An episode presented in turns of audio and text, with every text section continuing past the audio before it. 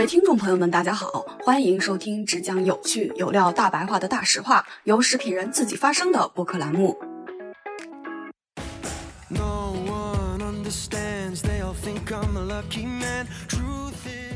Hello，大家好，我是马克叔，一个背靠着全世界奶酪工厂的一个进口的分销商，和一个只是靠着国内某一个工厂生产有限几个品种的这么一个一个大手，他们分别提供的产品线，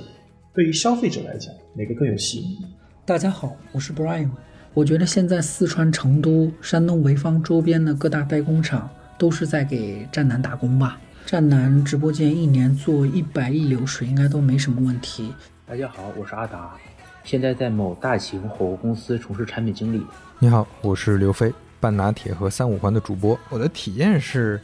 互联网产品和消费品差别真的是非常大。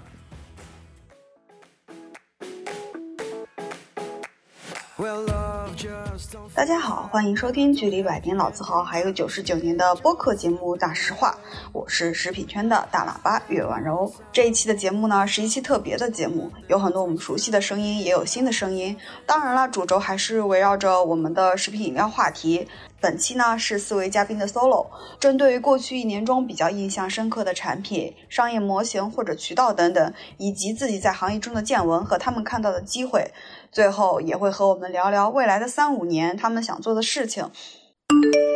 本期节目中你会听到的品牌品类有瑞幸咖啡、社区团购、奶酪、预制菜、气泡调制酒、张兰麻六记等等。那我们话不多说，就先从 Mark 叔开始吧。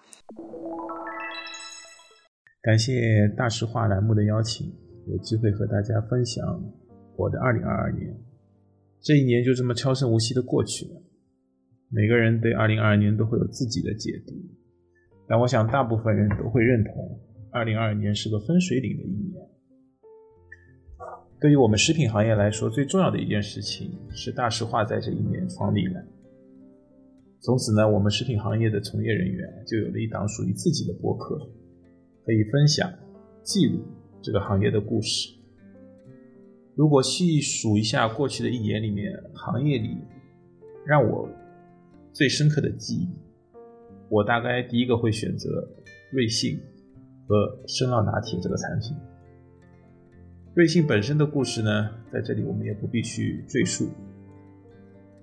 我想作为一个上海人来讲啊，用被咖啡包围的生活来形容是完全不过分的。过往的小蓝杯呢，至少给我的印象，也就是芸芸众咖里面的一份子。直到二零二二年，在我的朋友圈里面流传着小蓝杯的出杯量啊，已经超过了小绿杯的故事以后，我忽然意识到，这是一个涅槃重生的故事，它正在上演。我想成功一定是有道理的，瑞幸的重新崛起，一定程度上来讲，也一定是多维度的。生酪拿铁这个产品本身来讲，应该是众多成功因素的中间的一个，但无疑，它应该是一个标志性的产品，是瑞幸重新登顶的一个标志。我们仔细来看一下生酪拿铁产品这个本身，我自己的感受，它抓住了眼下最热门的两个细分赛道：咖啡和奶酪。产品本身呢，见仁见智，有人喜欢。有人觉得奶酪味还不够浓，我想这本身也是它多元化的一个评价。但是无论如何来讲，能够上市的一周里面卖掉六百五十九万杯的数量，本身来说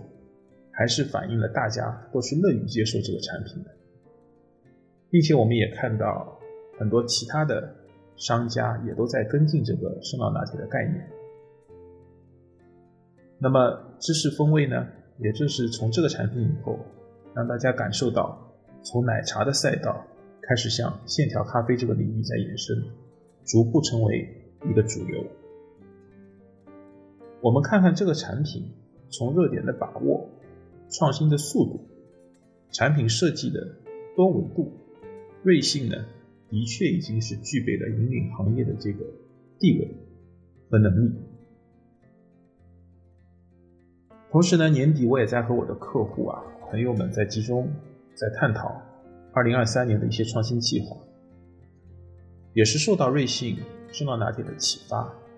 在甜味食品方面，我个人也是非常看好咖啡和奶酪这两个细分赛道。尤其来讲，在线条咖啡这个市场迅速增加的同时啊，我在看是不是也寓意着阿提迪咖啡的升级。有巨大的潜力。哦，这里插播一下，RTD 咖啡可能有些听友不太明白，RTD 咖啡呢指的是 Ready to Drink 即饮产品，开盖即喝。我自己一直以为，作为线条咖啡的补充，RTD 咖啡呢还是有非常独特的消费场景，尤其随着大部分的消费者或者说人数众多的消费者接受了咖啡这个教育。那么，未来这个市场庞大的市场逐步走向细分是必然的趋势。线条咖啡有线条咖啡的现象级的企业产生，那么作为最早进入中国的速溶 RTD 咖啡来讲，也面临着一个产品升级的巨大机遇。我们看一看现在的市场上面的 RTD 咖啡的大玩家哦。产品产品啊，普遍都是还停留在十年之前的水准上。那即便这几年它是有一些创新的努力，但我看下来，大部分还都是聚焦在咖啡本身，比如说强调不同的咖啡豆的品种、产地或者加工工艺。但是瑞幸生酪拿铁的成功，很值得注意的一点是，所谓的借力发力。它本身没有过多的在咖啡本身去做纠缠、做详细的阐述，而是抓住行业的热点，比如说奶酪、生椰这一些概念，创造出一个复合性的消费热点。这个方法我觉得本身是很值得借鉴的。有时候啊，在客户脑力风暴的时候，我们也经常会讲，要给 RTD 咖啡找一个女朋友，因为再高级的咖啡豆。再精巧的烘焙工艺，当你这个产品装进罐子里的时候，你就很难抹去工业产品的形象。那么，如果给我们的 RTD 咖啡搭配一个有营养、有功能性的原料，组个 CP，那传递给消费者的就不再是和线条咖啡之间的 battle，而是能创造出一些独特的消费场景和消费益处。所以我觉得 RTD 咖啡在二零二三年，如果说有机会创新的话，一定要在这个创新的路径上面有所突破，而不是仅仅局限在传统的这些创新的维度上面。那我们也可以看一看元气森林的气泡水，那么想象一下，我们升级版的 RTD 咖啡，它的市场空间还是非常大的。我也很好奇，在二零二三年，到底是所谓的旧贵族，还是新势力玩家能够引领到阿提比咖啡的这个市场的变革和升级？嗯，开门红的 Mark 书内容中的咖啡因浓度真的很高嘛？确实，咖啡和茶饮越来越成为很多年轻人中现在摄入牛奶的一种方式和途径。可能很多人确实不会每天去喝一杯牛奶，但是呢，不管是早餐还是下午茶，喝一杯咖啡，尤其是拿铁，成了很多人的一个生活习惯。我曾曾经也和朋友开玩笑说，咖啡店真的是飘着咖啡味的牛奶店。而且呢，从瑞幸的故事中，我们可以看到牛奶的故事，从普通的拿铁到厚乳拿铁、丝绒拿铁、椰乳拿铁，到今年的酪酪拿铁，也在慢慢的发展。期待明年我们可以跟大家分享更多关于乳制品的故事。关于来年的期待呢，Mark 叔也跟我们分享了一个甜味关于奶酪，一个咸味的故事，关于预制菜。讲完咖啡，我们讲另一个网红的赛道——奶酪。二零二二年，其实，在经历了高潮以后，整个奶酪赛道是有回落的趋势。更确切的讲，是零售奶酪、棒棒奶酪是在经历一个回落的阶段。那我本身因为是做一些乳制品原料的业务，那么从我们原料的角度去看啊，非常有意思。国内棒棒奶酪的一些大单品的那些零售奶酪，奶酪厂商也正在经历一波洗牌。那么，二零二一年底的时候，整个行业都还是被投资的热潮所笼罩着，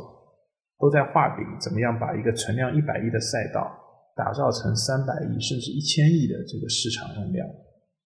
但是到了二零二二年的四季度，坦率讲，这个行业里面的大手都在忙什么事情呢？都在忙着抛售临期的原料，最主要的原料就是奶油干酪。甚至啊，我们行业里面都有传言，领先的某家企业啊，都要转让这个新新到新到港的这个进口设备。那么可以看到，整个行业正在经历一个从高峰向低谷回落的这么一个阶段。但是细细的来讲，棒棒奶酪这个产品的退潮，我其实完全不意外的。在二零二一年，全行业都在热炒的阶段，我就提醒是周边比较熟悉的那些资本方、投资方的朋友，你与其在跟进棒棒奶酪，看有哪些企业还能追投，还不如去看一看飞鹤这样的英配企业的增长潜力怎么样。因为我当时的逻辑非常简单，如果英配奶粉都是缺乏持续增长潜力的话，那么哪里有足够的孩子？来支撑未来棒棒奶酪这个产品呢？毕竟棒棒奶酪这个消费的主力年龄段还是在三到十岁的年龄。那么大家都知道，我们目前整个国家都在经历一个生育低谷期。那么棒棒奶酪是非常特定的，有非常特定的消费群体。那么如果这个消费群体的总的基数增长乏力的话，我想。要打造一百亿、三百亿以上，打造三百亿、一千亿的这个市场规模，这个是比较虚无的一个目标。之所以去年棒棒奶酪这个产品还是被寄予了过高的希望，我想这些投资方也好，业内人士也好，他寄予希望的并不是棒棒奶酪这个本身，而是希望把整个中国的零售奶酪的这个市场的梦想，都通过棒棒奶酪这个产品能够。把它放大出来，但实际上，以我的观点，到今天为止，我也认为棒棒奶酪是不配这个市场地位的。那么，我们看中国整个奶酪的市场，其实餐饮奶酪已经是起势的，那么餐饮奶酪也已经是逐步进入到一个成熟化的阶段。那么，中国的零售奶酪在摸索了这么多年以后，大家还是会问这个问题：就未来的突破口究竟在哪里？那么，二零二二年的年末，我想中国的零售奶酪还是会从进口的分销这个方式先起步的，随后才是进入到生产端的跟进。那么最近我也非常关注啊，在一些兴趣电商的渠道里面，零售奶酪的销售，大家可能如果去细细观察一下的话，可能会发现啊，也就是在最近的这一个季度开始。我们在一些主力的兴趣电商的那渠道上面，已经可以看到这么几家非常有声有色的专售进口花色奶酪的企业，他们在打拼新的一种方式。而且我们看到这些企业，他们的产品定位非常清晰。简单来讲，就是不卖棒棒，不卖马苏这些。传统相对传统或者单一局限的奶酪产品，而是聚焦于进口的花色奶酪，这个我自己是非常认同的。我认为这几家在尝试的电商的玩法，应该是会踩到我们零售奶酪这个增长点的这个这个正确的一个路径上面。因为我自己的理解，花色奶酪也好，零售奶酪也好，对于中国消费者而言，目前。尝新是一个最大的驱动力。大家可以想象一下，一个背靠着全世界奶酪工厂的一个进口的分销商，和一个只是靠着国内某一个工厂生产有限几个品种的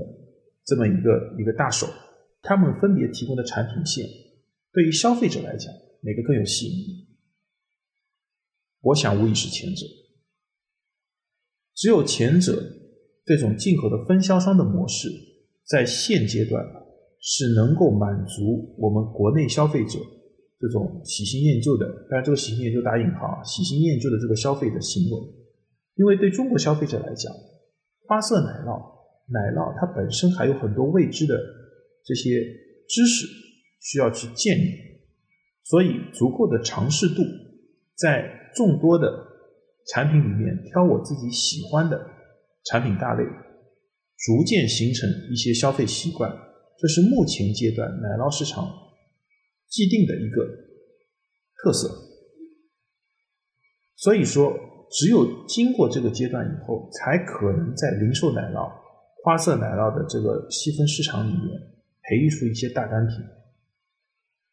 那么，恰恰我们一些兴趣电商，它通过非常好的互动，通过进口分销的这个模式，能够匹配到现阶段消费者的这个需求特征特征。所以我还是非常看好的，甚至于我相信，即便是这个存量的一百亿的儿童棒棒的这个市场，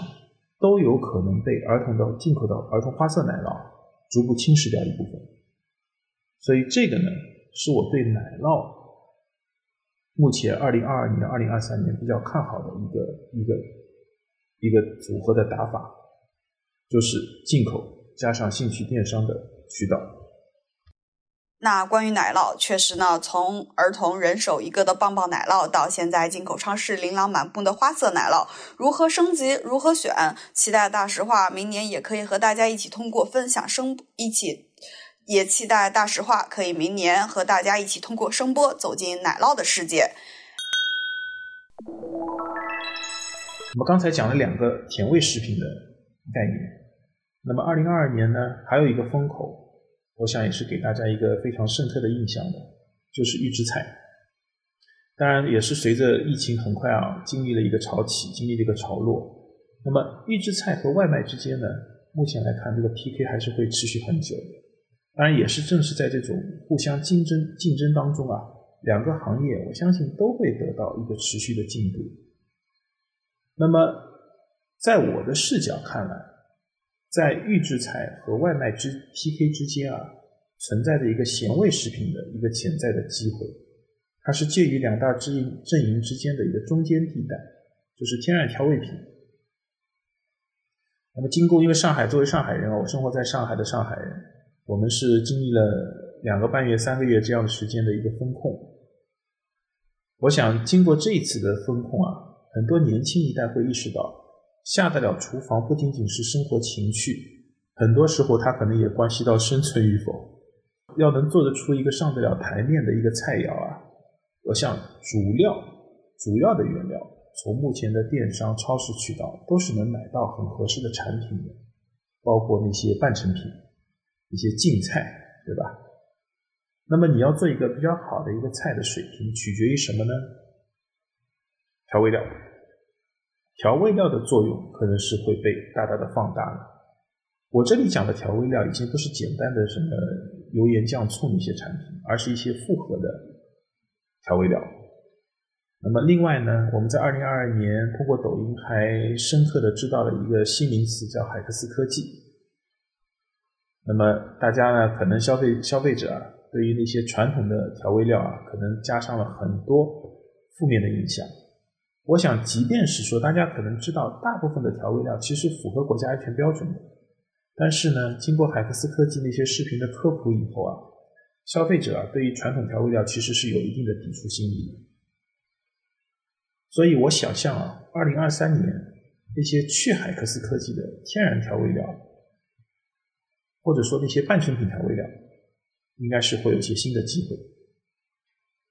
从技术路径上来讲。通过酶解啊那些技术的话，做到天然成分的调味料，其实是完全可以实现的。而且国内呢已经有几个厂家也都在规模化的生产。但是在二零二二年之前呢，因为受到成本的这些压力啊，这些产品呢往往都是叫好不太叫座。但是二零二三年新时代的人们家庭烹饪这方面的需求。可能会是一个很好的增长机会，或者说一个增长的一个时间点。刚才讲了一方面，这些天然调味料应该是更加强调使用天然原料而非合成原料去制作。第二方面呢，调味料本身的表现形式啊，也的确要向着更加便利化的方向发展。我们举一个例子，从原料上来讲，比如前几年我们鸡精取代味精，这个是大家会觉得鸡精的原料可能更天然，更乐于接受，对吧？那么从我们调味料的便利性上来讲，有没有可能我们用天然萃取的鸡汤来取代鸡精？这是举一个例子。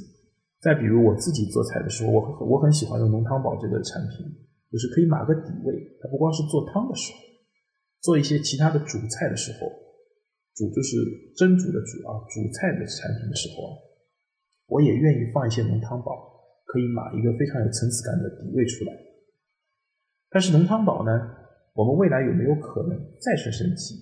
做成个液体形式，而不是现在这个啫喱包形式的，比如说猪骨浓汤，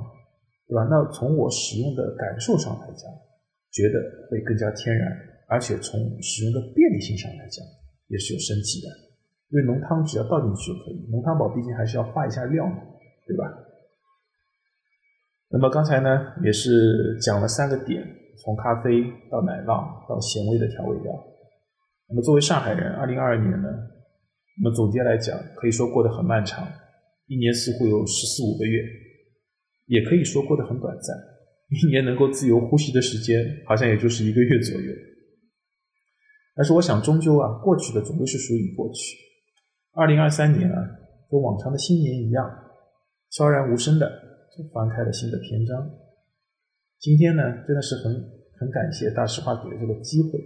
我们就当做是对着大实话讲了一番大实话。希望明年如果有机会再去回顾二零二三年的时候，整个行业有更多的热点能够浮现出来。最后，祝大实话，祝大实话的听众们兔年顺利进步，谢谢。啊，非常感谢 Mark 猪对大实话的支持。很多听友第一次认识大实话，也是从那期开始的。谁动了我的牛奶自由？如果大家还想回顾或者之前没有听到的，也可以在 Show Notes 中找到链接。接下来呢是大实话的听友 Brian，他从自己关于起泡酒品牌故事创业的失败复盘分享，踩过的雷能带给我们哪些启发呢？大家好，我是 Brian，从事市场工作十三年，目前在负责一个餐饮项目的孵化。我也是大实话的忠实听众。如果要说印象深刻，那可能要数我们自己尝试的一个业务模式。虽然实际上呢，它并没有跑通。今天在这里跟大家分享一下，也算是给大家避个雷。在 Showcase 里，我会隐去具体的品牌名，请大家见谅。二一年，我接手了一个气泡酒品牌。当时市面上气泡酒的定价单瓶在十到二十这样的一个价位段。作为消费者和从业者这样的一个双重身份，拿到一个产品，我通常会先去了解一下产品的一个成本结构。我也会在行业当中打听一下主要竞品的成本大概是多少钱。快消品的定倍率通常在三到六之间，但真正决定一个产品在消费者心目当中的价格，其实是由竞品和替代品决定的。这就是一个市场博弈。如果定倍率在三，都已经超过了竞品和替代品的市场平均价格，那这样的品呢，我建议就不要去碰了，因为利润它可能都在供应链的各个环节里，想要抠出来是非常困难的。如果定倍率是六，但还比竞品或者替代品的市场平均价格要低，那这个生意呢，我们就可以尝试一下。当然，后者这样的市场机会呢是非常少的。作为快消品，当时我们自己的情况是产品、渠道、品牌、价格都没有优势。如果要降本增效，唯一的办法就是后续改配方、换工厂。当然，这肯定是要等新品定下来之后才能去实施的。但当时的一个大环境下，这条赛道上，除了 Rio 之外，都是一些近几年来产生的所谓新消费品牌。嗯，咱们都知道 Rio 呢，它依托数十年的渠道和品牌建设，那在国民当中的认知度还是可以。它也占据了整个市场份额的九成以上。那其他品牌想要打开市场，那策略基本上就是聚焦线上，或者是寻找新的利基市场。在寻找新的利基市场这一块儿，像动力火车，它聚焦底线城市的呃酒吧夜场；像空卡，它呃聚焦新一线城市，比如说在长沙这一块儿的一些夜场。那很多新消费品牌其实他们的操盘人是没有什么线下经验的，基本上就只能在线上烧钱。当时这个这个品在线上的 ROI 基本上已经跌到零点三到零点六之间，也就是说，你每花一百块钱，它最最理想的情况就是回收六十块钱的一个收入。那这种打法呢，对于品牌而言，它绝对不是长久之计。呃，去年双十一前夕呢，我们其实也和浙江杭州那边的一些头部的 NCN 机构去签约，哦。包括众筹呀、直播啊，就是一揽子计划。但是其实合作了一段时间以后，团队就把这样的，呃，这样的这样的一个市场计划给叫停了，就因为效果真的是不理想。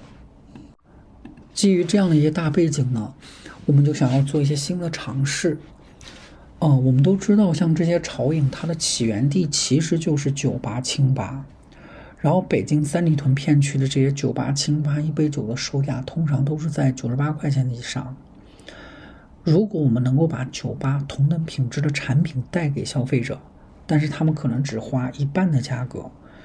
那是不是会有市场呢？我们就在想推出一条线条鸡尾酒的产品线。基于我们自己手上的渠道资源，我们对于推出高品质、高价格的线条鸡尾酒还是比较有信心的。呃，如果呃这样的线条鸡尾酒产品线和现在的快消产品线共享品牌的话，其实本身也非常有利于这个品牌的建设，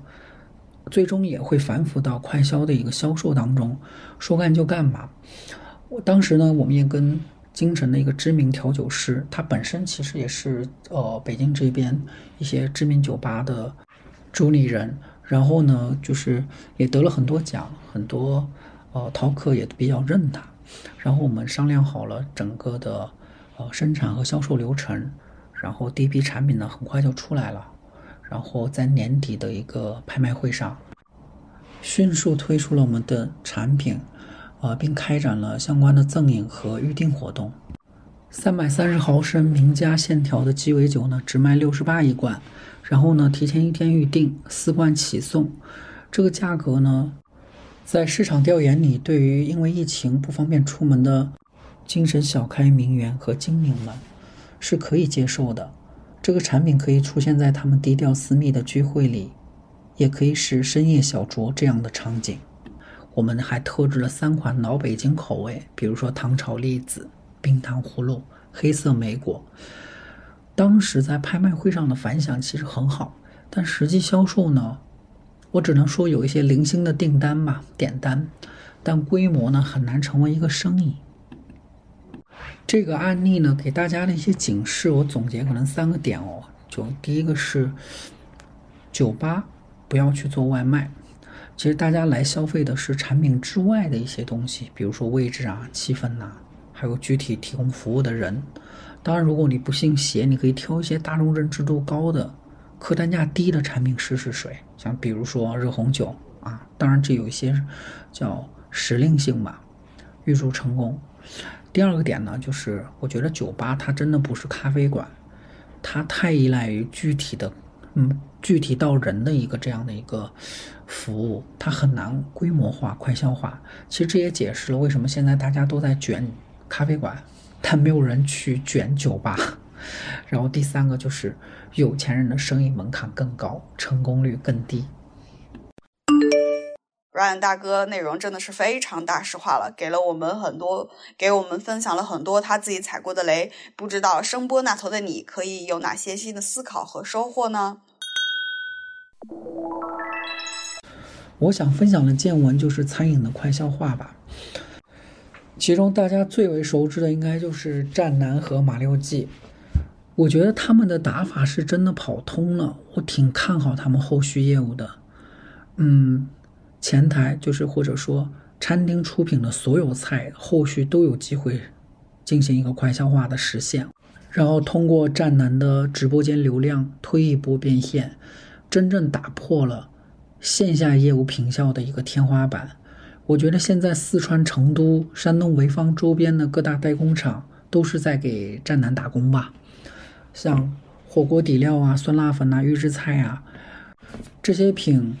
战南直播间一年做一百亿流水应该都没什么问题。前几天我还看了他们最新的 BP，的确，呃，能看出他们是非常有信心的。然后我也留意了一下十一月二十三号当天的一个撕逼吧，哦，就老坛酸菜鱼、酸辣粉、香肠这三个品当天出货了一点八亿，估计。毛利润在六千万左右，我自己现在都想去给战南打工。食品行业的趋势和机会，那就是餐饮的一个快消化。我觉得三年疫情嘛，就是嗯，让大家对于对于冷冻品或者说预制菜的接受度越来越高了。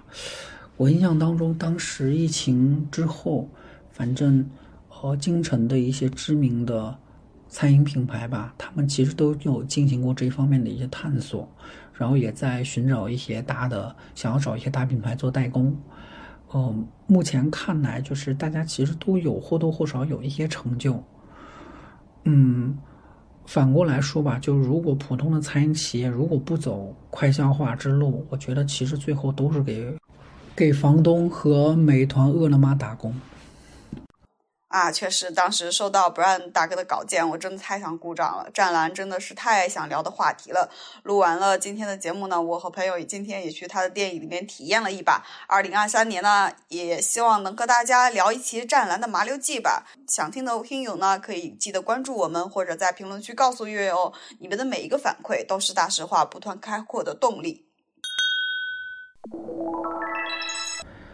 未来三五年。就如果没有事业还在这个行业的话，我自己其实挺想做的项目是，呃，一城一味吧。我觉得中国美食这么万千，而且吃也是人生最大的一个乐趣。然后随着交通的便利吧，大家已经远远不能满足于当地的美食，而旅行呢，就是一次变成美食增长见识的过程。遇到好吃的，你总想再吃到。很多时候，其实只有本地的。水土物产才能造就独特的美味。如果还干这行，我挺想做这样一城一味的一个项目，就是把中国这些三百多个地级市各个城市独特的美味带到千家万户，让大家足不出户吧吃遍美食，提升大家的一个幸福感。嗯，或者降级一下这个理想嘛，就是比如说做一个旅游吃播博主，然后 游遍各地，然后。顺便去各地带货。认识 Brian 这么多年，真的是非常的有情怀。祝福 Brian 大哥的一城一味早日心想事成。很多人听了方便面对谈节目都说要流口水了。那么今天达哥又来了，他会给我们带来哪些他的思考呢？大家好，我是阿达，现在在某大型火锅公司从事产品经理。二零二二年是很特殊的一年，很多人可能今年四分之一或者三分之一以上的时间都是被疫情影响，有些项目时间会被迫拉长或者直接取消，所以我看到很多大公司的新品上市的频率有明显的下降。从我这边呢，在今年也没有看到很多让我感兴趣、眼前一亮的产品。不过今年我对社区团购这个渠道有了不太一样的看法。社区团购刚开始兴起的时候，我作为消费者了解了一下，也试着下过一单两单。但是我感觉并不适合我。我平时贝斯在北京，但是有时候会出差。社区团购这种前一天下单，第二天去特定地方取货的形式，其实并不太适合我。说说个人体会啊，有几个原因我不再下单。首先是今天想吃的菜，第二天可能就不再想吃了。我想吃个红烧鸡腿，我大可以直接叫个外卖就行，而不用等到第二天晚上拿到团购的食材再去做再去吃。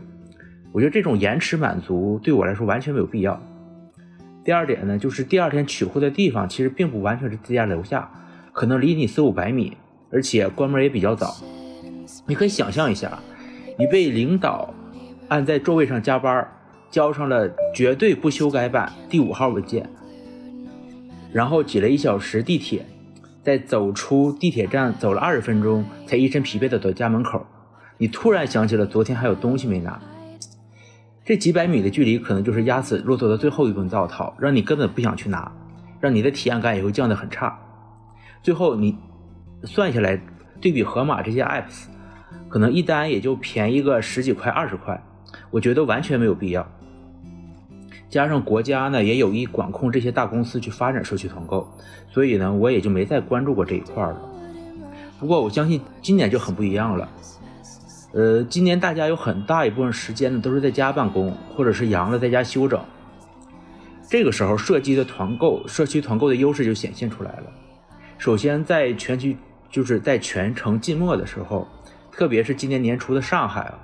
呃，社区团购确实帮了很多人大忙。他们买不上菜，然后社区团购呢会把菜送到他们家。呃，此外呢，就是因为在家办公也不用上班，就无所谓时效性和便捷性了。我出门多走几步去取菜呢，也算锻炼。当然，如果说不出门呢，团长还可以多花五呃，你可以多花五块钱，让团长去雇人，或者是他亲自给你送到门口。而对于价格，可能大家都意识到了现在的经济环境，那十块钱它也是钱呐，能多买两盒酸奶，喝了之后它也顺畅啊，是不是？而且呢，我还发现，呃，团成员对团长通过日常购买积累积累的信任感呢，也是很重的。其实这是这就是最垂直的团长的粉丝呢，可能就几百个团员，但是这些粉丝的转化率是超高的。呃，今年呢，有些小公司的宣传投放的预算呢有降低，我觉得不妨也下沉一下，可以考虑一下加码社区团购这些偏私域的流量，可以由小及大，慢慢的积累口碑。当然啊，这些事情可能操作起来有一定难度，我也只是成提供一个方向或者不成熟的想法，毕竟事在人为嘛。呃，之后的产品趋势呢？我觉得二零二三年的整体消费市场呢，会应该会平稳下来，会比今年呢有所起色。当然，这些还是要看疫情、看政策。新产品开发呢，我会更加注重性价比，加重开发能满足基本需求的产品。打个比方，就比如说做零食，零食的基本需求呢，就是在饿了的时候提供能量，在困了的时候呢，给消费者能提个神。呃，他的期望需求呢，可能就是在嘴巴馋了的时候呢，嘴巴寂寞需要吃点东西，或者说体现消费者的个性，或者说是有一些分享给同事的这些需求。那今年呢，我可能会更加针对基本需求呢来开发产品，对后期这些期望需求呢，只做一个呃高端产品的一个补充。呃，最后呢，祝大实话越办越好，各位听众呢，二零。二三年一扫去年各种的不顺心，事业生活蒸蒸日上。好，谢谢大家。那非常期待二零二三年，达哥可以带给我们更多性价比高的又美味的产品。另外呢，我们可以一做一个节目的小预告，年后呢，达哥会再次来到大实话，和大家聊一期槟榔，也分享一下他曾经在槟榔厂的所见所闻。大家可以敬请期待。好，最后压轴的来了，是半拿铁的飞哥。飞哥呢是食品饮料故事的讲述者，他的食品饮料故事呢，打开了很多人对于这些品牌品类的理解。来啦，坐。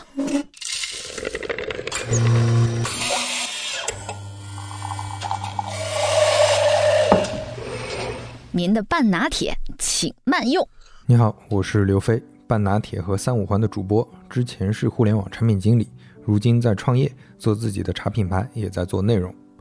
月月问了我几个问题啊，第一个是说做食品饮料故事这个系列内容的一些感受。那食品饮料故事呢，单纯是因为之前看过一篇文章，我记不太清那篇文章叫什么了，就大概是讲李经纬的。然后我被那篇文章的内容以及这里面特别有历史感的那张照片被震撼住了，就想着说，哎，这个故事真的很精彩。可以聊一起，所以你看，就是非常单纯，从兴趣出发去做的这个。其实，在半打铁之前啊，我跟那个好哥们儿肖磊，嗯他是我大学同学嘛，我们就一直想搞播客，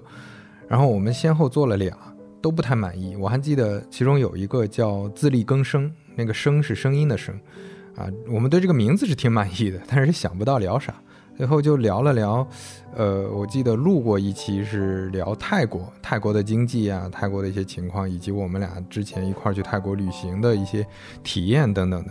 但是后来感觉不满意啊，就一直没有放出来。那食品饮料故事做起来之后，就感觉哎，找对路了。一方面呢，这真的不是说，哎，哪个话题火我们就做啥，或者说我们有什么严谨的分析去看播客应该做哪些选题等等的，这纯粹就是我们自己感兴趣啊，我们自己学习的过程，我们能把这些资料搜集过来，我们自己消化完了跟大家讲，还能沉淀下来。我们之前在播客里也经常提到，这是真心话。另外一方面呢，我们俩呃。算是很多年的好朋友，有一个一块做的事儿也挺开心的。我们俩大学的时候就是相声搭档，他是主持人俱乐部的负责人，我是曲艺社的负责人。我们俩一块登台说过很多次相声，也算是继承了很多年前的这么一个啊前缘吧。续上了这个前缘，这个半打铁做到后面之后，发现有很多朋友喜欢，很多人也不知道这些品牌的故事。虽然这些品牌我们日常耳熟能详了，哎，它是怎么发展的？是谁做的这个品牌？这故事是怎么样的？以及它背后可能有哪些商业上的啊一些呃逻辑、商业上的一些啊见闻、一些洞察可以了解，这个很有意思。其实很多朋友是不知道的。我们在做之前，其实也真的意想不到。你包括呃那个之前跟月月聊过那期番外乳制品的嘛，就关于乳制品的这个这方面的一些知识啊，乳制品是怎么发展到现在的，我们也觉得很意外。我们自己也是被科普的这个一个过程，然后也受到很多人喜欢，这个我们是挺意想不到的。那这是第一个问题。第二个问题是，二零二二年印象最深的产品。啊，跟食品行业相关的话，那我觉得印象最深的还是预制菜和罐头。其实预制菜和罐头算是同类吧。那一个是对预制菜来说，很多预制菜颠覆了我的一些固有的观点。啊，有我我师兄他去创业做预制菜，叫寻味师这个品牌。啊，给他稍微贴个广告吧，大家可以搜一下。它的主打品是叫半只鸡，就是它是真的有半只鸡的一个面。那这个半只鸡的面呢，我。其实一开始预期没有特别高，我觉得可能也就跟方便面或者我之前吃过的拉面说的那个呃那那种早期的产品差不多。但是呃我师兄做的这个寻味师，它是冷链运输的，所以它能保证这个鸡这个鸡整体还是相对比较新鲜的，做出来之后口感是真的很不错，就吃起来跟在店里吃的其实差的不是那么远了。还有一个是在山姆买的。那个酸菜鱼啊，那个也是自己做出来的，算是基就把材料给你准备好了，但是实际上烹饪过程全部都是你自己做的。哎，做出来之后真的非常香，感觉跟在有一些小店里吃到的酸菜鱼还要好啊。那个汤汁调的好，鱼因为那个鱼是真真的非常新鲜的冷鲜的鱼嘛。呃，这两次尝试之后，我对预制菜的这个。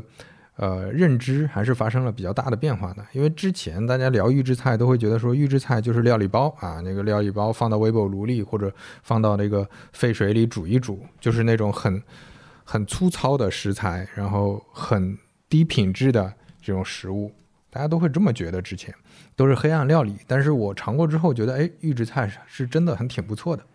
另外罐头呢是。呃，现在疫情嘛，很多北方的朋友，大家都是童年回忆，所以我自己也买了一瓶，也尝了一下。所以在这个过程中就觉得，哎，我要去了解一下罐头，所以也针对罐头，我们做了一期半拿铁的节目。然后做做完之后，也发现了很多认知不一样的地方，比如说对于添加剂、防腐剂这个，其实，在做之前，我和我身边朋友，如果如果你问一圈的话，所有人都可能。都知道这个是都都以为这个是加了防腐剂的，而且根据一个调查，越文化程度高的人，越会以为这里面加了防腐剂，因为你通过这个尝试推断啊，怎么可能能保存这么久呢？你不加防腐剂的话，哎，罐头还真没有加防腐剂，这里面反而是很多很有意思的一些科学原理。呃，当你了解之后，你对罐头就有一个重新的认知。但是想要扭转大家的这个长期的习惯，就包括说，哎，我我买一瓶罐头，或者我买，包括刚才说的预制菜，哎，它吃起来心里这个感受。还是有点别别扭扭的啊！就我们从小就是被教育说，所有东西都是新鲜的啊，吃鸡一定要现杀的，鱼也要现拍死，对吧？在厨房里杀鱼一定是这样的才才新鲜。但是这个这个是不是真的是合理的，或者说是不是真的是最好的这种解决方案，也也真不一定。所以所以这个事儿，我觉得还是很有意思的。这个是我觉得这一年因为好奇，因为。呃，有一些偶然的经历，对这个行业，对预制菜和罐头有了非常大的一个呃改观，一个认知变化，这是一件很有意思的事儿。第三个问题呢是啊，我自己从做互联网产品来到算是食品行业吧，算是消费品行业，做一个茶品牌叫三五杯，那这中间的感受和期待，嗯。首先，我的体验是，互联网产品和消费品差别真的是非常大。一个是用户分析上，用户分析呢，你在互联网产品上其实是非常容易获取大量的用户数据的，因为所有的行为吧，大部分用户的行为都是在产品上发生的，那你都可以把数据收集上来，你都可以通过数据去看说用户现在是怎么想的，他们怎么用这个功能的呀，他们是怎么操作的呀，都是知道的。消那个消费品你是不知道的，因为你你只知道你这个东西卖出去了，但是卖出去之后，用户怎么用，是谁在用你的产品，这些你全部都是不知道的。调查问卷是不可能调查到这么细或者说这么完整的，所以这个过程当中就需要你去思考说，哎，我怎么捕捉用户的需求，怎么去看用户的场景，这个其实是一个挺呃就。变化非常大的一个事情吧，对我来说。另一个就是迭代，迭代上呢，那互联网产品也是很很简单，因为你呃，当然不是说做做的做起来很简单，只是说迭代起来它的成本真的很低。当你迭代一个功能之后，你真的可以加加班，大家当天都能发布，对吧？那消费品不可能嘛，消费品你要提前备货，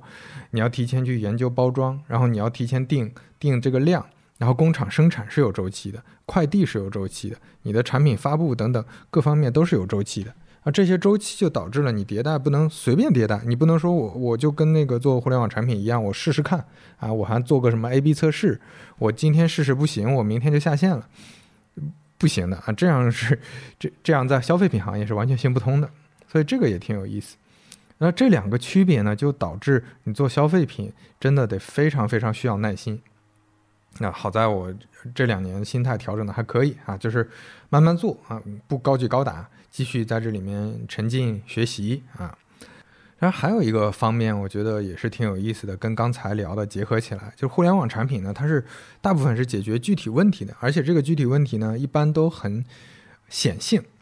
就你搞清楚用户的需求，用户发现哎能解决他的问题，这个是一个很直接的一个通路。你比如说打车啊，外卖。包括那个少南做的 Flomo，它是一个笔记工具；包括小宇宙啊，它是听播客的工具。它的工具属性或者说它的需求是非常显性的。但是食品饮料行业你发现不一样，它有特别多文化的部分，这个很有意思。就是人家怎么认知你的产品的，这背后它可能有很多历史文化，有很多这个呃，比如说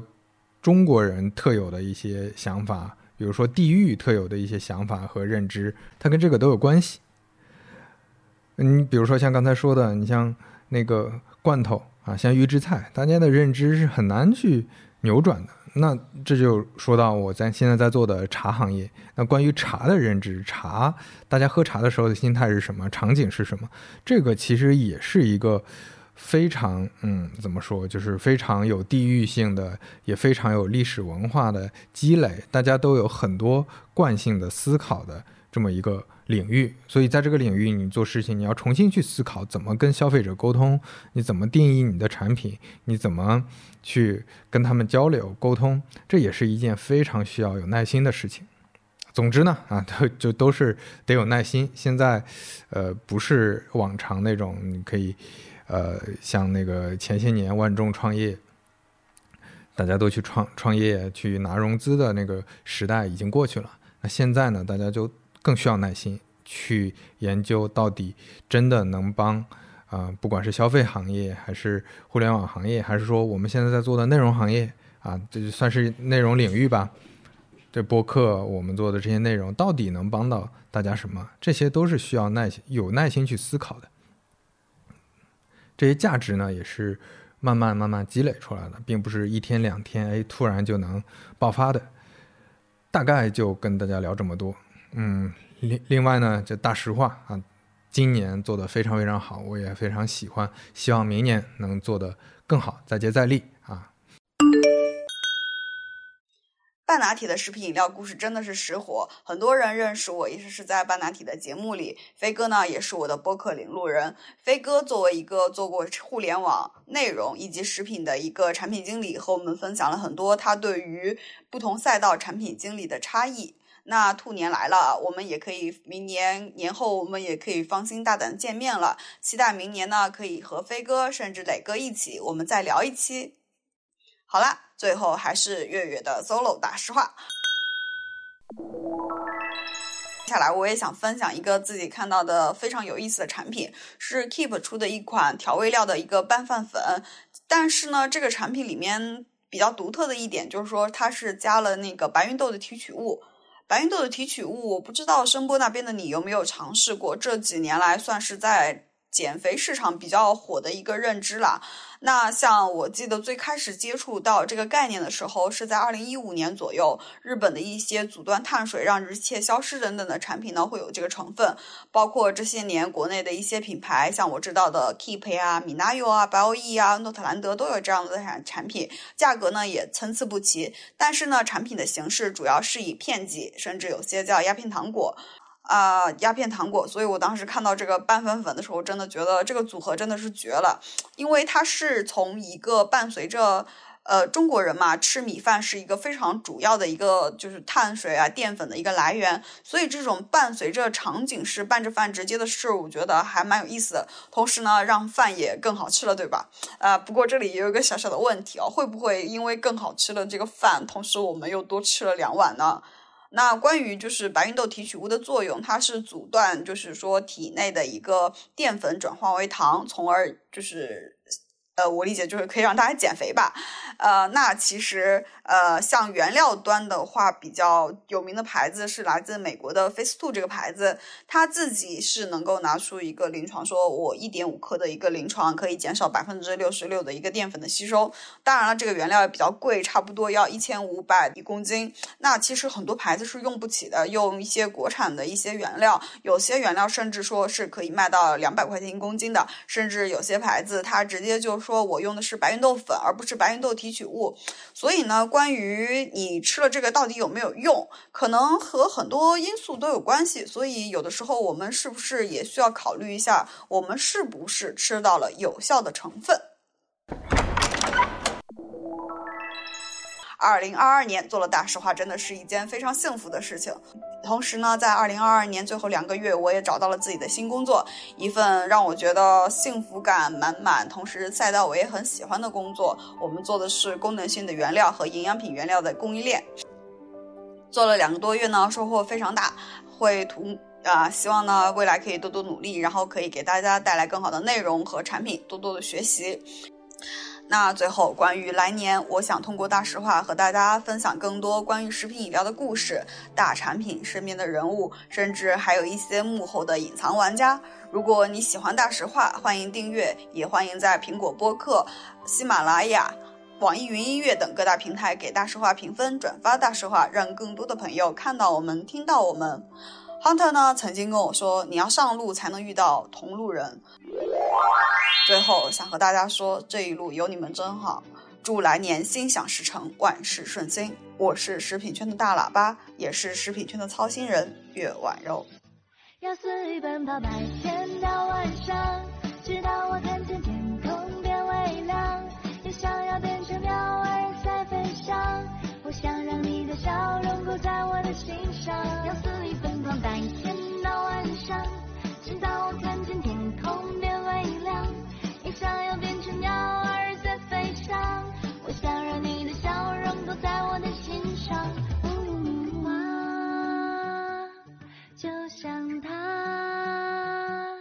看阳光就飘在天空洒地下，笑颜如花，还记得吗？没有方向。肆意的草地上奔跑，要肆意奔跑，白天到晚上，直到我看见天空变微亮，也想要变成鸟儿在飞翔。我想让你的笑容都在我的心上，要肆意奔跑，白天到晚上，直到我看见天空变微亮，也想要变成鸟儿在飞翔。我想让你的笑容都在我的心上。声大笑，我要跑到大学后街点一份水饺，我要跑到一二三路公车问叔叔阿姨，你还记得我吗？每次放学都会赶末班车回家，跑过的路有花瓣飘散，记不清楚多久没和自己交谈，想学会魔法。让时间倒转，弥补所有过错，还有那些遗憾。跑白天到晚上，直到我看见天空变微亮，想要变成鸟儿在飞翔。我想让你的笑容勾在我的心上，呜风让风拂过我脸庞，花儿在互相歌唱，它们也会有梦想。将希望